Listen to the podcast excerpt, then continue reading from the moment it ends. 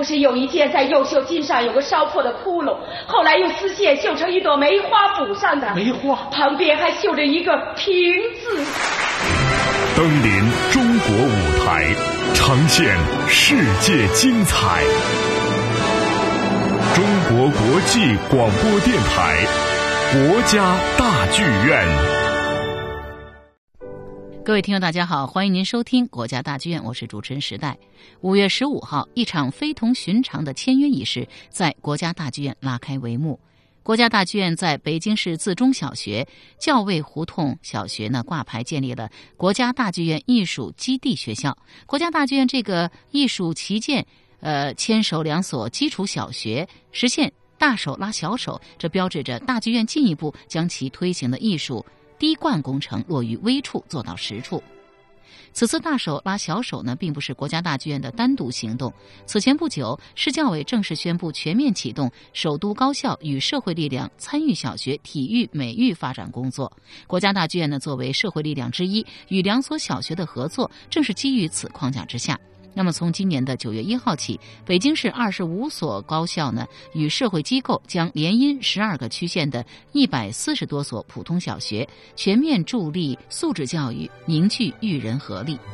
当天的签约仪式上，市委常委、教育工委主席苟仲文呢指出，国家大剧院将与多家单位共同参与小学美育教育工作，一道汇聚新资源、践行新理念、塑造新模式，进一步满足人们对优质教育的渴望和诉求。国家大剧院院长陈平呢也表示，大剧院面向青少年的艺术普及及教育呢，一直在不断的探索和积累当中，逐步形成了青少年普及音乐会、青少年艺术周、国际儿童戏剧节、歌剧基地学校等一系列颇为成熟的特色品牌。此次牵手两所学校，是将青年艺术普及教育再次向纵深推进。陈平说：“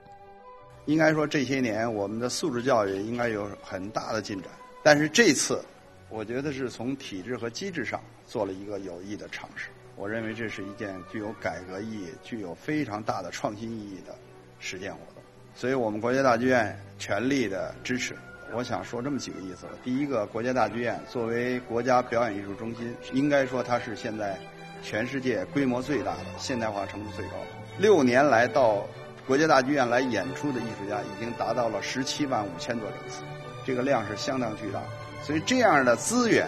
那么按照市里的要求，我们联合两所小学啊，从今天开始，我们跟校尉小学和自中小学，我们就是朋友关系啊，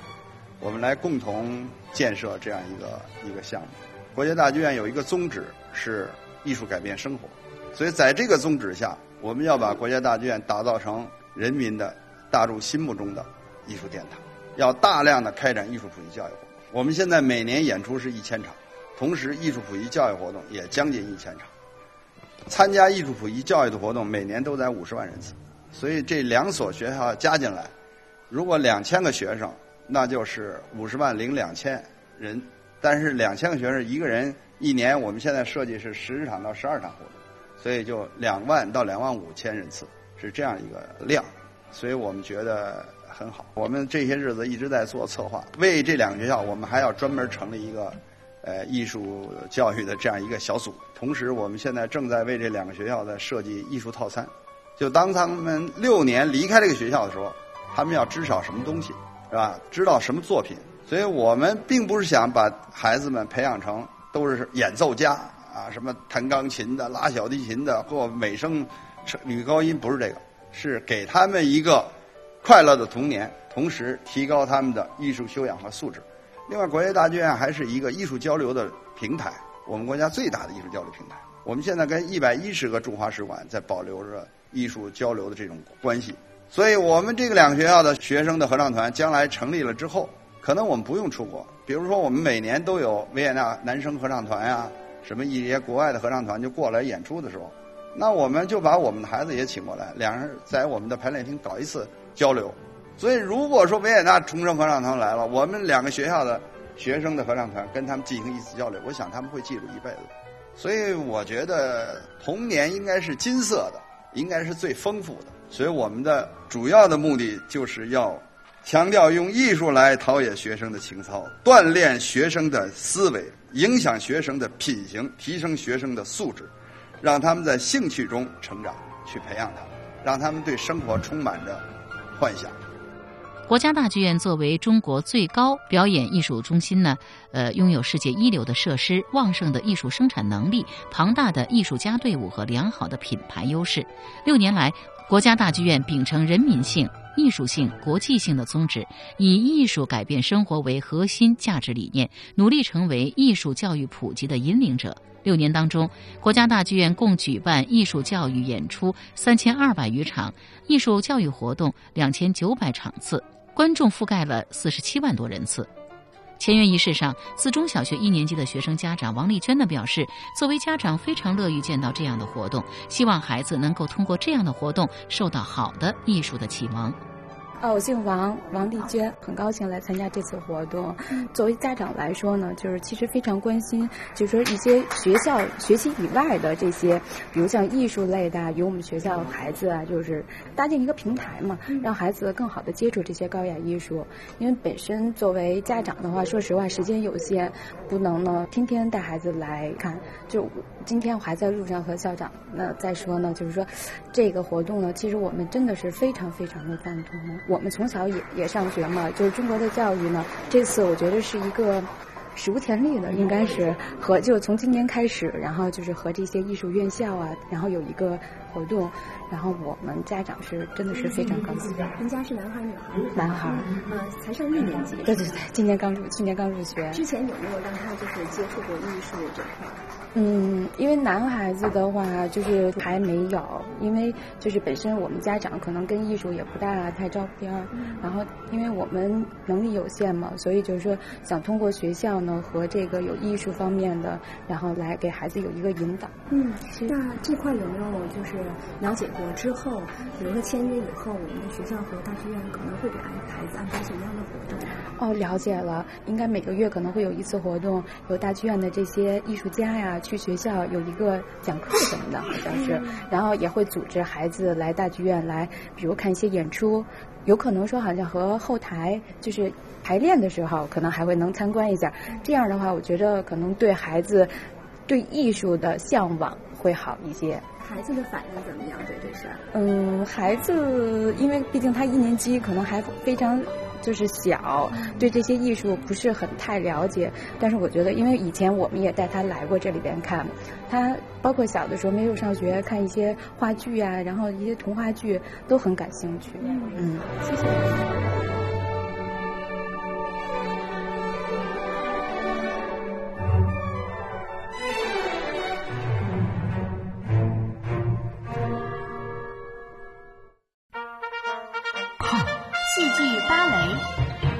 听交响歌剧，搜索演出资讯，捕捉新鲜观点，缤纷舞台，剧院看点。忙碌的傍晚，邂逅一场精致的地铁音乐会，感觉会不会很奇妙呢？五月十四号下午，北京地铁王府井站热闹非凡，曼妙的音符伴着阵阵掌声随意流淌，让人不由自主的欢乐舒畅。原来，国家大剧院第六届五月音乐节公益演出正在此上演。这不仅是本届五月音乐节走出去的第十一站，也是室内乐现场演出首次亮相北京地铁。随着国家大剧院管弦乐团的艺术家们拉响手中的琴弦，一场别开生面的地铁音乐会随即开启。音乐会在莫扎特的 D 大调第一号西游曲中拉开序幕。流畅而华丽的气质，轻快而富有活力的旋律，在不动声色间，让不少行人放慢脚步，迅速进入音乐会状态。随后，柴可夫斯基《如歌》的行板，以其舒缓的旋律和动人的情感，进一步让人沉静下来，陶醉在音乐的世界。而帕赫贝尔、卡农。约翰·威廉姆斯《闻香识女人》等经典名曲一出，则撞进了不少观众的心坎。很多人呢，竟随着旋律不由自主地哼唱、摇摆起来。末了，当莫扎特降 B 大调第六号弦乐四重奏最后一个音符戛然而止，全场更是掌声迭起。大剧院新闻发言人邓一江呢表示，艺术改变生活是大剧院一直秉承的理念。我们希望利用五月音乐节这个平台，让更多人走进高雅艺术，爱上高雅艺术。此次活动首次走进北京地铁，也正是想借助北京最重要的公共交通工具，让室内乐更好地流淌在城市的血脉中。而这呢，也是大剧院推广普及高雅艺术的又一新尝试。早在今年一月份，国家大剧院和北京市地铁运营有限公司正式启动了“月行北京”项目。北京地铁十条线路的一百六十个车站，每天都有五个时段，共计八点五个小时播放由国家大剧院古典音乐频道提供的音乐作品。舒缓的古典音乐不仅将伴随地铁族们快乐出行，也为首都北京平添了一张新的艺术名片。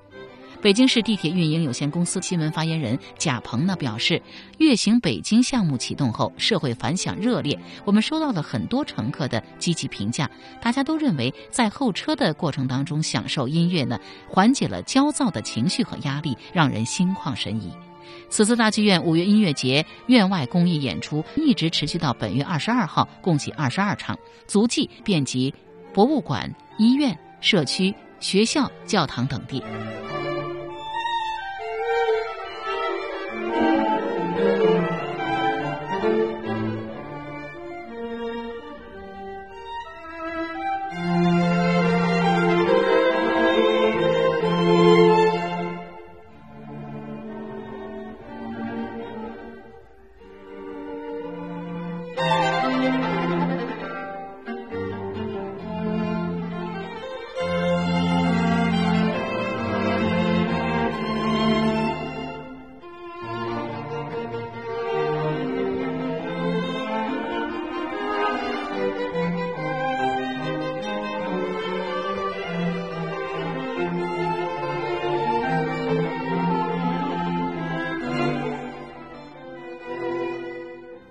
送走波士顿交响乐团不久，北京音乐舞台本月呢又迎来了另一支美国交响乐劲旅。五月二十一号到二十三号，中国乐迷的老朋友费城交响乐团再次登上国家大剧院的舞台。这不仅是乐团新任音乐总监、新生代指挥大师雅尼克·聂采西格英第一次率团访京，也是费城交响乐团首次进驻国家大剧院五月音乐节。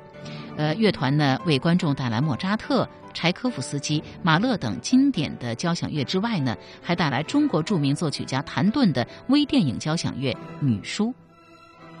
自从二零一二年与国家大剧院签署战略合作协议以来，费城交响乐团每年初夏都会开启中国之旅。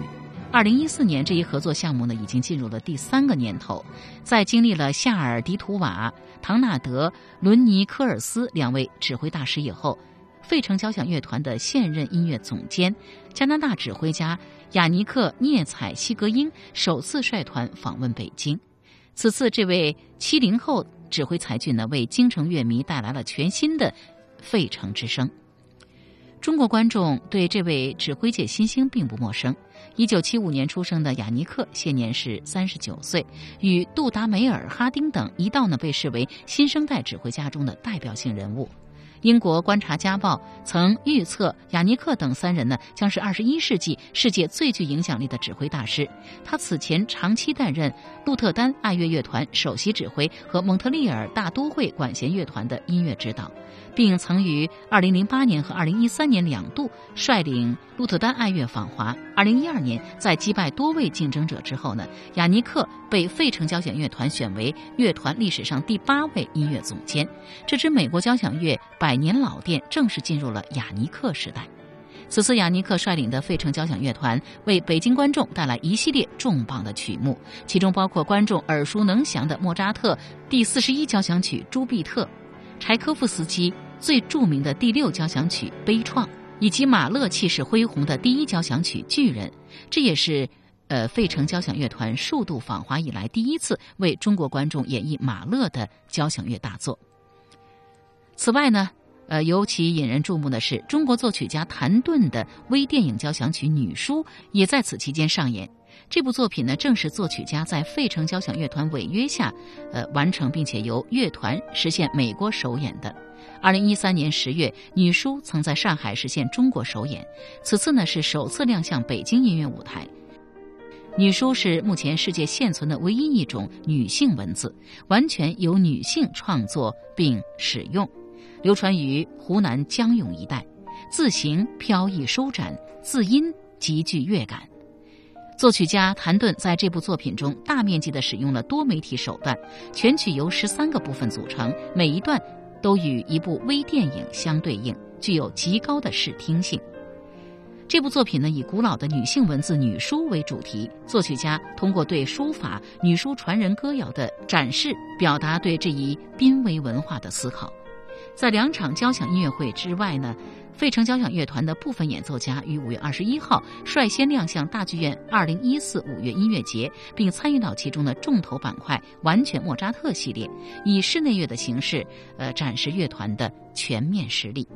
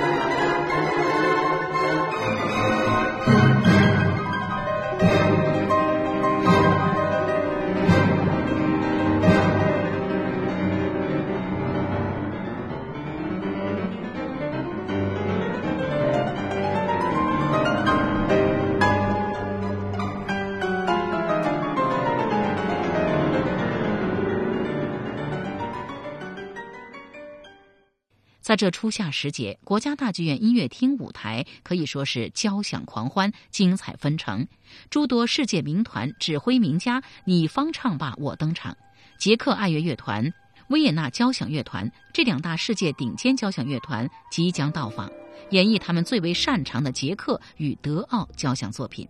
同时，指挥大师根特·赫比西与郑明勋呢，还将携手国家大剧院管弦乐团，带来重磅的音乐盛宴。创办于一八九四年的捷克爱乐乐团将于五月三十一号到六月一号再次登陆国家大剧院。此次担任指挥的是被誉为捷克民族音乐指挥皇帝的吉里贝洛拉维克。乐团的两场音乐会呢，将呈现捷克民族乐派精华与德奥大师的经典之作。其中呢，德沃夏克的第九交响曲《自新大陆》是此次备受期待的一部力作，因为呃，对于驻扎在德沃夏克老家的捷克爱乐，《自新大陆》无疑是他们的拿手好戏。将在六月七号亮相大剧院的维也纳交响乐团，有着一百一十四年的历史。不过这次呢，却是他们在中国舞台的首次亮相。这支来自音乐之都的乐团与同城的维也纳爱乐乐团呢，同样代表了。奥地利古典音乐领域演奏的最高水准，在百年的历史上，指挥大师瓦尔特、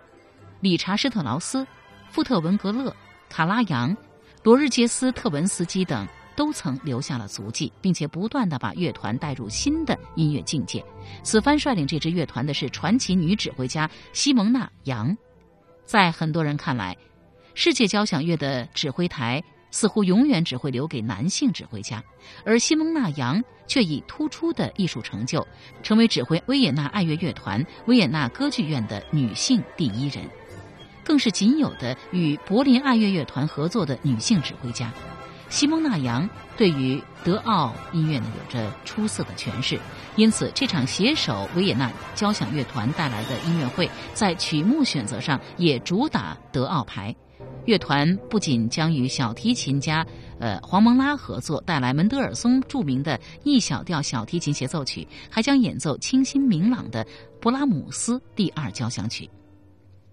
在两大民团到访的同时，同样令人期待的是，五月三十号，郑明勋将首次执棒国家大剧院管弦乐团、国家大剧院合唱团及中国国家交响乐团合唱团，带来威尔第的《安魂曲》。同时呢，在六月六号，根特·赫比西也将再次携手国家大剧院管弦乐团烹制德奥交响盛宴。作为国际乐团为数不多的亚裔指挥大师，郑明勋用磅礴与温柔、热烈与充满动感的指挥风格，展示着他对于作品独到的理解，受到世界众多知名乐团的青睐。而八十三岁高龄的德奥指挥泰斗根特·赫比西，曾与国家大剧院管弦乐团有过精彩的合作，给观众留下了难忘的印象。这一次呢，赫比西将直棒带来瓦格纳与理查施特劳斯最具分量的呃一些杰作。那么，作为卡拉扬的关门弟子，赫比西呢曾被评价为。经常让人回想起他的伟大老师卡拉扬，二者在高度诠释与精准度的掌控上极为的相似，并融合了辛辣的迫切张力。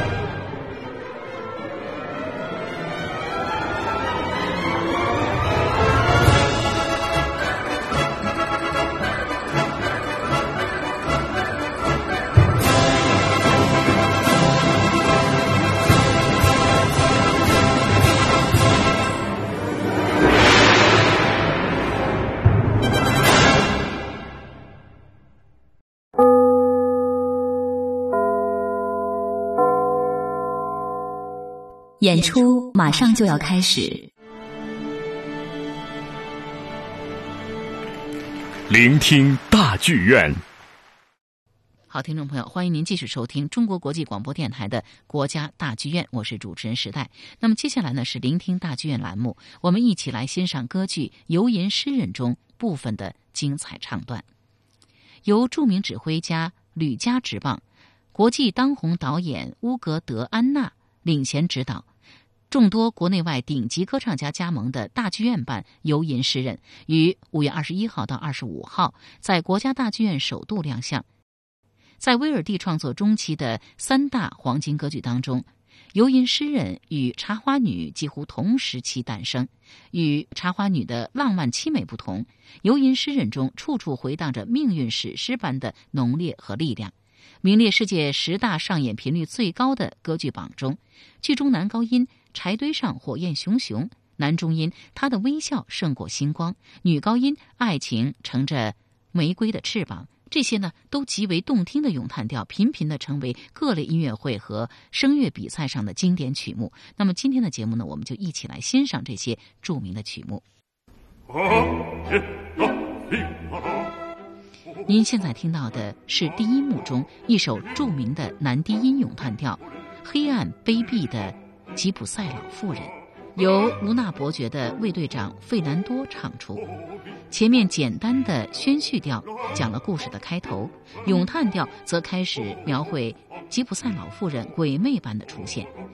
故事讲述了伯爵幼时的经历，包括吉普赛老妇人闯入房间，伯爵幼子变得体弱多病，士兵逮捕老妇并将其当作女巫烧死，老妇的女儿偷走伯爵幼子。火刑场边出现小孩骨架等情节，威尔第在这首叙事型的咏叹调里展现出非凡的情绪描绘能力。从吉普赛老妇出场时乐队的弱奏和费南多的低吟，到关键词用断音以示强调，再到美剧开头的时候的滑音，渲染出了不祥的氛围。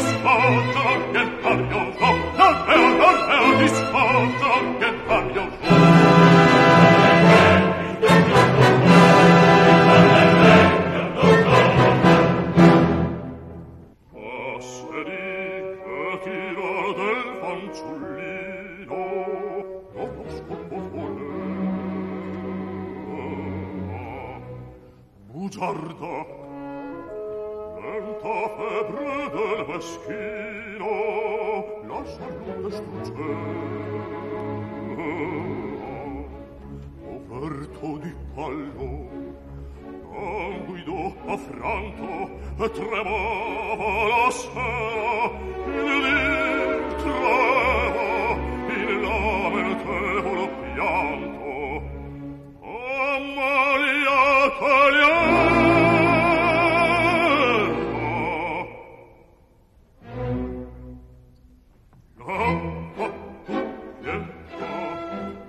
Thank. 呼呼呼嘿嘿呼呼呼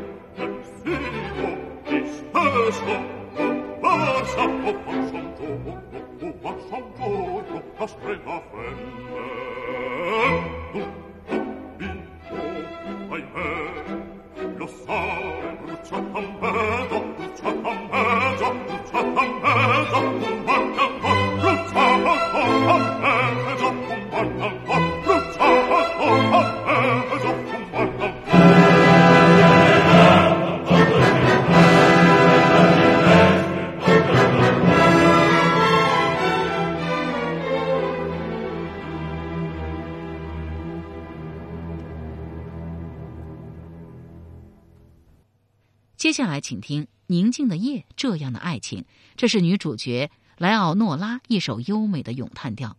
在伯爵府中的花园里，莱奥诺拉对侍女述说了自己的爱情。音乐具有典型的威尔第风格，对女高音的呼吸控制和戏剧音色呢有很高的要求。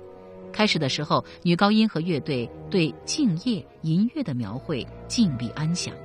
随后对游吟诗人的描述渐渐让咏叹调有了起伏，最后描写自己迫不及待冲向阳台看到游吟诗人时的喜悦。音乐进入高潮，而在关键词句如。在我狂喜的心中、眼里，尘世宛若天堂的重复，更加强了咏叹调的效果。侍女伊奈斯劝说莱奥诺拉忘记游吟诗人，而激动的莱奥诺拉唱出节奏感极强的咏叹，花腔表达了自己命运与他紧密相连，并且宁愿为他而死的毅然决心。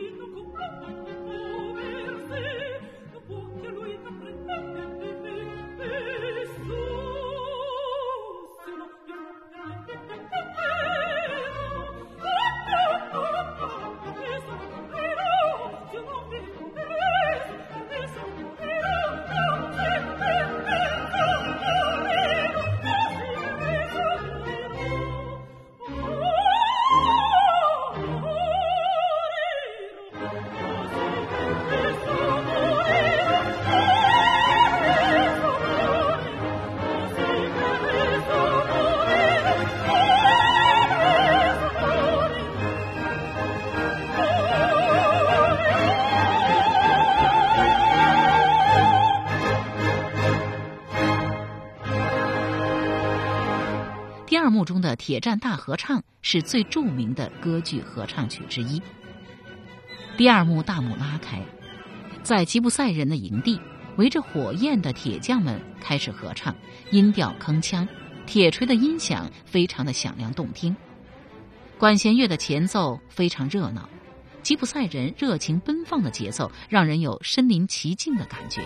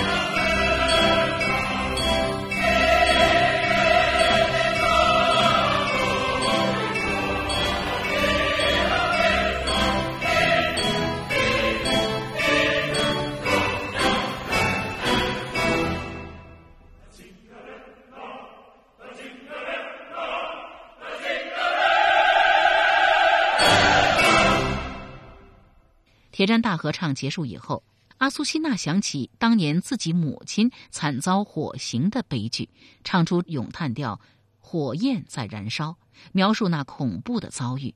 女低音在这首咏叹调里要求展现出灵活的一面。刚开始回忆当年惨痛经历时，用弱音演唱，但又需要声音有凝聚力，非常考验女低音的技巧。而最后再唱到火焰直冲苍穹时。情绪激昂，要求爆发出相应的音量和高音。整首咏叹调虽然不长，但却是对女低音的挑战。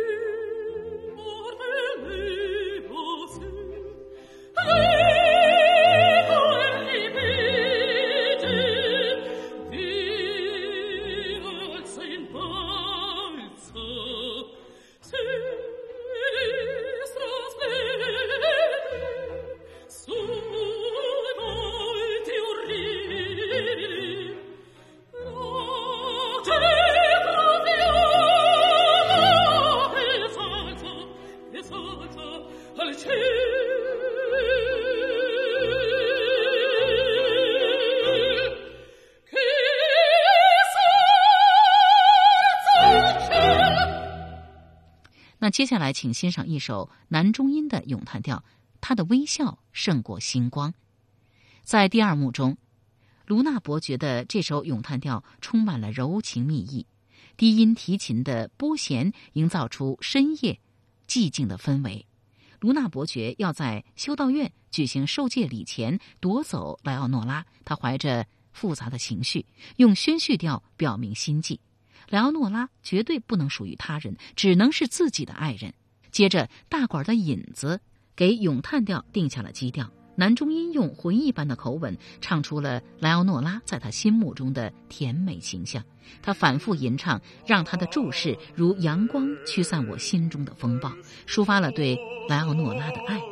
将咏叹调推向尾声，也仿佛预示了接下来发生的诸多情节。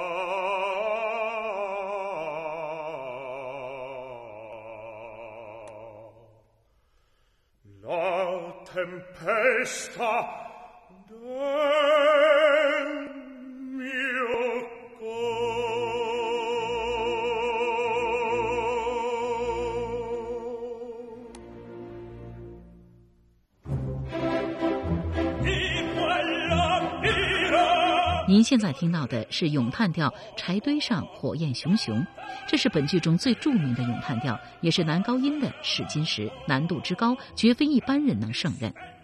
当曼里科知道卢娜伯爵将他养母阿苏西娜定罪，并将处以火刑的时候，愤怒地唱出了这首《柴堆上火焰熊熊》。咏叹调一开始就在高音区进行，以澎湃的气势把剧情的冲突推向高潮，一浪高于一浪的向前推进，极具悲壮的气势。尤为紧张激烈的是，曼里科先唱一段结尾没有嗨 C 的咏叹调，接着莱奥诺拉穿插唱出自己承受不住死亡的打击后，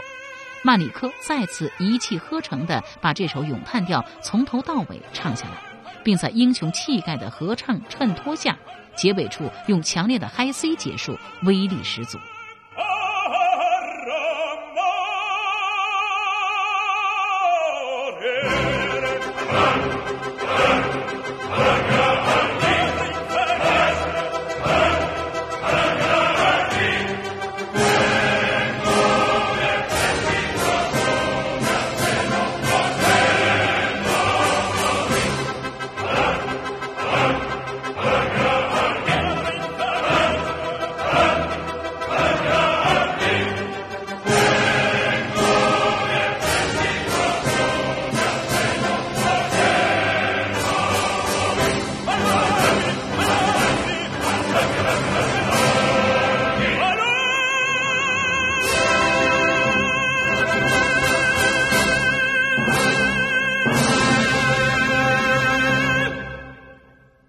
节目的最后，请欣赏咏叹调《爱情乘着玫瑰的翅膀》。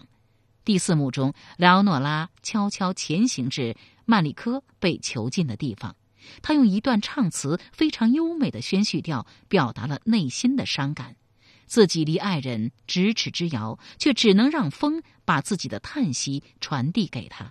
随后唱出咏叹调《爱情乘着玫瑰的翅膀》。玫瑰色的翅膀，喻指传递自己叹息的风。这是抒情性很强的一首咏叹调，需要女高音在高音区有极强的控制力和灵活度。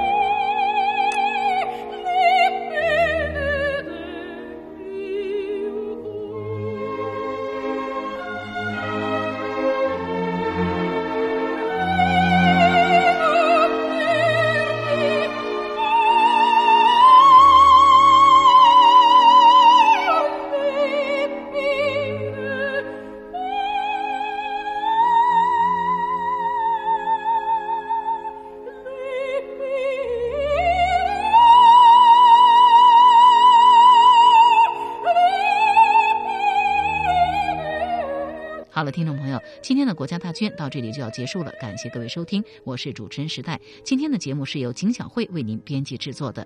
如果您对我们的节目有什么要求呢，可以给我们来信，中国北京五六五信箱，国家大剧院节目组收，或者给我们发来电子邮件 china at dot cri dot com dot cn。你也可以给我们打电话八六一零六八八九二零三六。好，听众朋友，我们下周同一时间再会。